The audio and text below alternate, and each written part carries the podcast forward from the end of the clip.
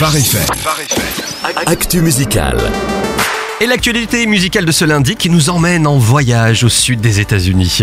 Et oui, on file en Géorgie, c'est le sud-est des États-Unis, un terreau particulièrement fertile pour faire naître une musique qui emprunte au blues, à la folk, un peu au gospel aussi finalement, cette espèce de rock si particulier du sud des États-Unis.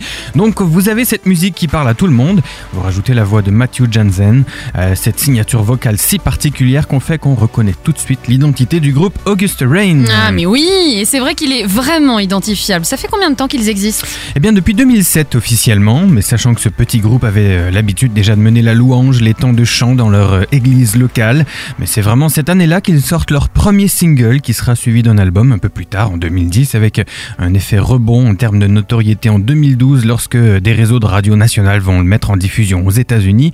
Ils en sont maintenant à 5 albums et avec ce nouveau single qui s'appelle We Got This, on a encore du neuf qui devrait arriver cette année. We Got This, donc comme tu le disais, c'est le titre, coup de cœur en tout cas de la semaine euh, sur Phare FM. De quoi parle ce titre? Alors c'est un titre qui se veut vecteur d'un message d'unité, nous encourager à se supporter les uns les autres.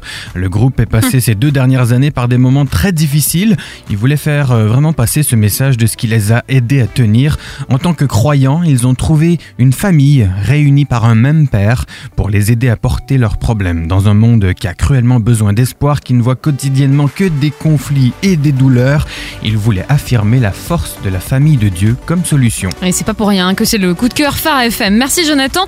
On passe aux incontournables de la semaine. Oui, incontournable, le nouveau Chris Rice qui sort cette semaine, lui aussi fait sa version de reprise de d'hymne classique, ça s'appelle Untitled Hymn et ça vaut le détour. Star Godim sort son album Better cette semaine, faut pas passer à côté. On a aussi le nouveau Anthony Evans côté gospel, l'album s'appelle Altered et enfin un single à ne pas rater, le nouveau Love and the Outcome qui sort cette semaine et qui s'appelle You Got Une belle semaine euh, sortie, côté sortie d'album. Donc, est-ce qu'on a quelques scoops, euh, des bonnes infos d'album à venir? Ah oui, du nouveau, du côté de Bekaché, elle sort Ah. déjà un single qui s'appelle Sing. King plutôt, oui. Oui.